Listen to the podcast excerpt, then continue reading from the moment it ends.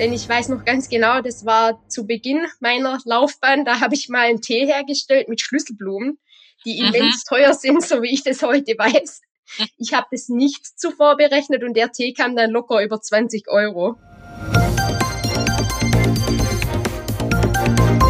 Hallo und herzlich willkommen zum PTA-Funk, dem Podcast von das PTA-Magazin. Mein Name ist Julia Pflegel und ich bin die Chefredakteurin des Magazins. Individualrezepturen auf Verordnung eines Arztes herzustellen, gehört zum täglichen Brot in der Apotheke. Sie auf den ausdrücklichen Wunsch eines Kunden oder einer Kundin anzufertigen, das kommt in der Tat seltener vor.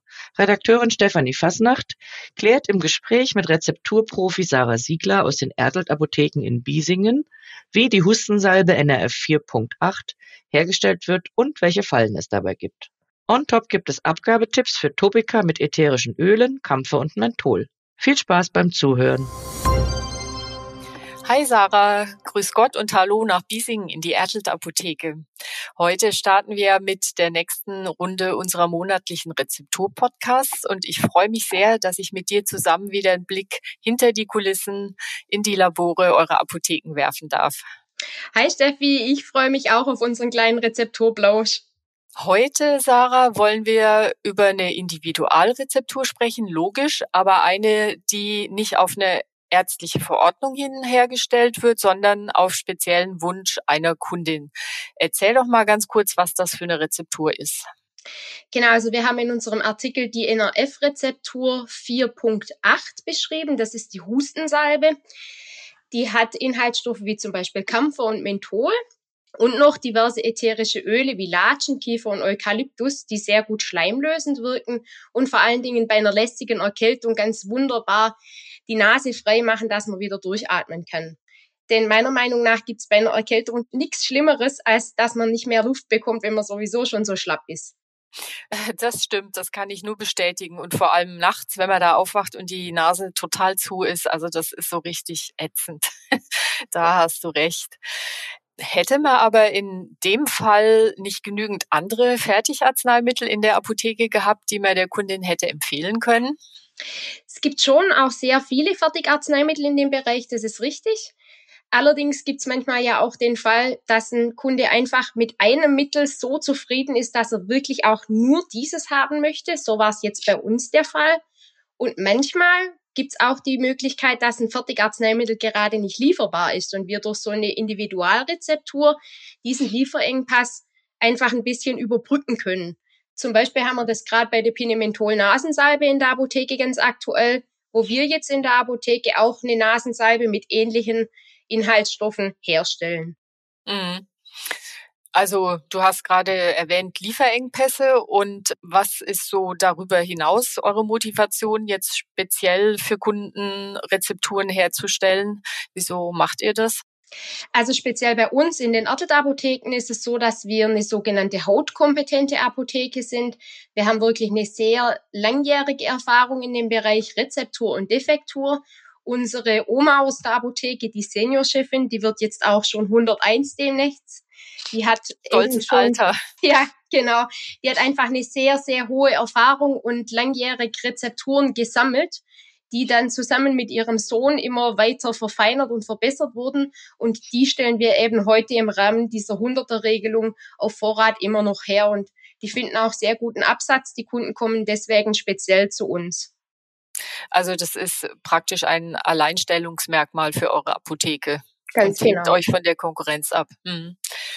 Was ist denn bei der Annahme solcher Rezepturwünsche grundsätzlich zu beachten und wie beugt ihr vor, dass die Kundinnen dann beim Abholen sagen, hm, nee, will ich jetzt doch nicht, April, April ist mir zu teuer und ihr bleibt letzten Endes auf dem Arzneimittel sitzen. Wie beugt ihr da vor?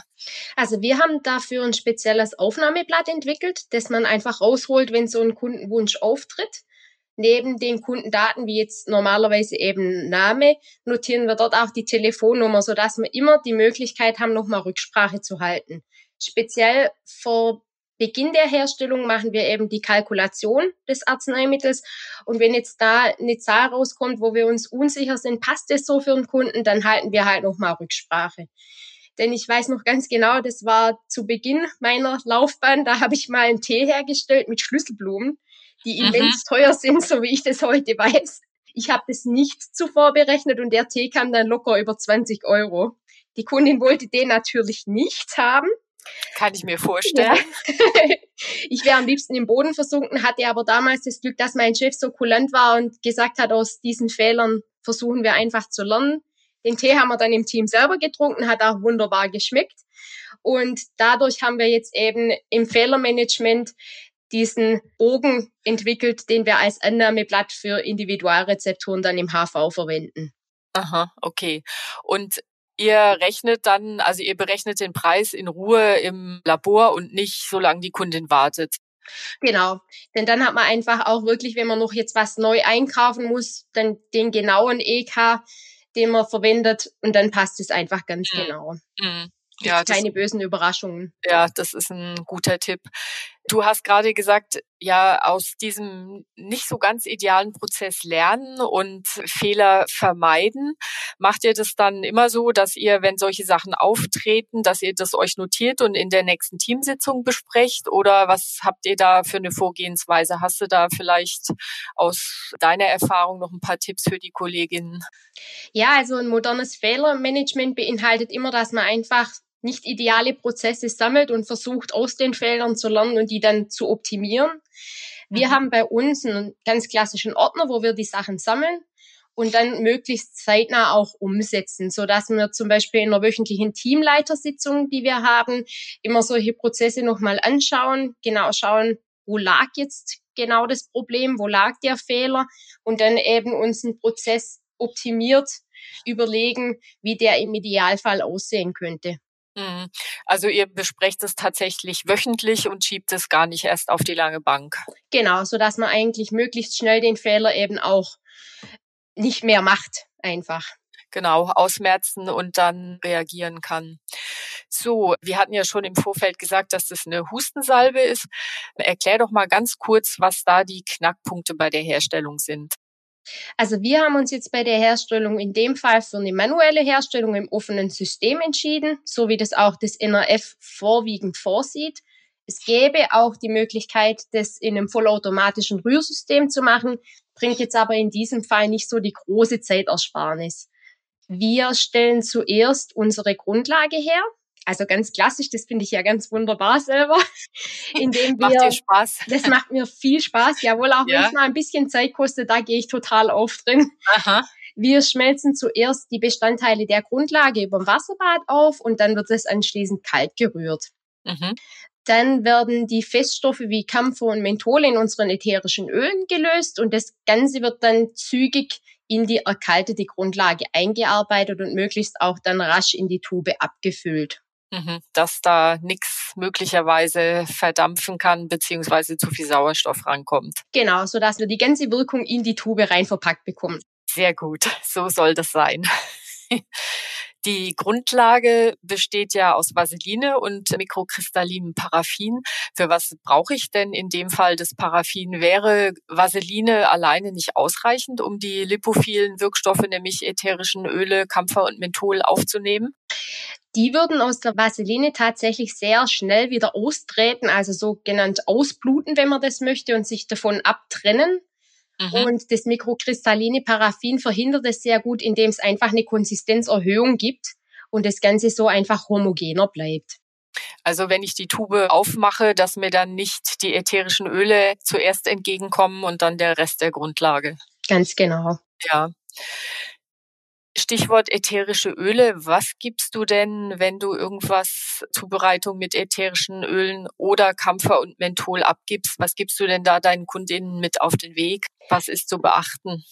Ja, also für Kinder unter zwei sind sie grundsätzlich kritisch zu betrachten und sollten nicht eingesetzt werden. Im Allgemeinen solche Erkältungssalben bei kleinen Kindern eher nur auf dem Rücken, anstatt jetzt im Brust- oder sogar Nasenbereich anwenden. Ich gebe diesen Tipp auch den älteren Kunden mit, denn oftmals sind ja auch die Enkel zum Beispiel zur Versorgung mit im Haushalt. Und da finde ich, darf das nicht fehlen, dass man bei der Abgabe auch nochmal darauf hinweist, dass es eben für Kleinkinder nicht geeignet ist. Hm, genau, sonst meint die Oma es gut, schmiert dem Enkelchen die Salbe auf die Brust und wundert sich, wenn es auf einmal keine Luft mehr kriegt. Das ja. wäre natürlich nicht schön, ja. Die ätherischen Öle, die können ja immer so ein bisschen die Haut reizen beim Auftragen. Gibst du da noch irgendwelche Hinweise, wenn du solche Formulierungen abgibst? Ja, also grundsätzlich sollten solche Formulierungen nur auf die intakte Haut aufgebracht werden. Also wenn irgendwelche Verletzungen da sind, sollte man das tunlichst lassen. Wenn man eine sehr empfindliche Haut neigt oder sogar eben zu solchen Pustelbildungen, dann gibt's spezielle Salben, die einfach milder in ihrem Aufbau sind, die speziell für eine empfindliche Haut gedacht sind. Und grundsätzlich empfehle ich auch, dass man immer gut die Hände wäscht, damit man sich das Ganze nicht zum Beispiel auch noch in die Augen bringt. Ja. Und das sorgt für Tränen. Ja, das ist sehr unangenehm und brennt. Das macht dann keinen Spaß. Dann wird die Salbe sicher auch nicht mehr angewendet anschließend.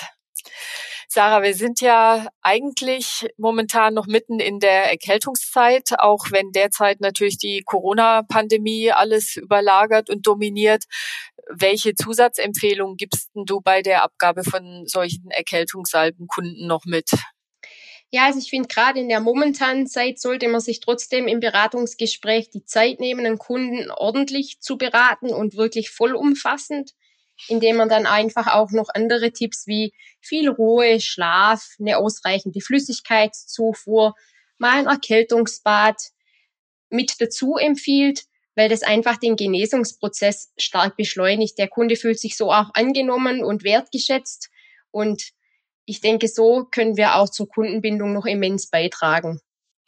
Ja klar, und so ein Bad tut ja auch einfach gut, wenn einem die Knochen wehtun. Und das sind wirklich Sachen, die die Lebensqualität ja dann auch noch verbessern. Tee, Bad, was auch immer. Stichwort Zeit ist natürlich schwierig, ne? Da haben die meisten vermutlich leider nicht genug Zeit, um sich aufs Ohr zu legen und sich so zu regenerieren, wie es nötig wäre. Aber als Zusatztipp schadet es natürlich nicht. Ja, Sarah, wir sind schon wieder am Ende unserer Podcast-Zeit. Zum Schluss, wie immer, dein Aufreger der Woche, positiver oder negativer Art. Also gerade bei der Erkältungssalbe kam es bei uns eben zu dem Fall, dass wir einer Dame eine Erkältungssalbe verkauft hatten die dann sehr unzufrieden am nächsten Tag wiederkam, dass die einfach nichts hilft. Dann hat die uns so richtig klassisch auf den Tresen geschmissen.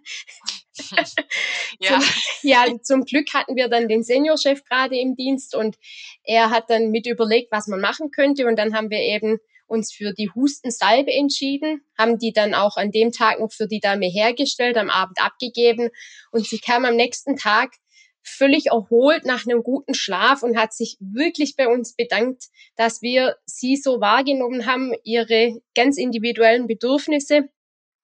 Und das macht mich total glücklich und zufrieden, wenn die Kunden dann wiederkommen und das, was wir von Hand hergestellt haben, für sie wirklich auch so wertschätzen. Ja, und da steckt ja tatsächlich auch viel Pharmazie und pharmazeutisches Handwerk drin. Genau, also meine also, Leidenschaft. Genau, das ist Apotheke. In diesem Sinn, Sarah, viele gute Kundengespräche, trotz Corona auch weiterhin. Und ja, halt die Öhrchen steif und bis zum nächsten Rezeptur-Podcast. Jawohl, Steffi, ich freue mich schon. Mach's gut. Du auch. Mach's gut. Tschüss. Das war unsere aktuelle Episode vom PTA Funk, dem Podcast von das PTA Magazin. Danke, dass Sie zugehört haben. Wir freuen uns über Downloads, Likes und Kommentare. Auf Wiederhören bis zum nächsten Mal.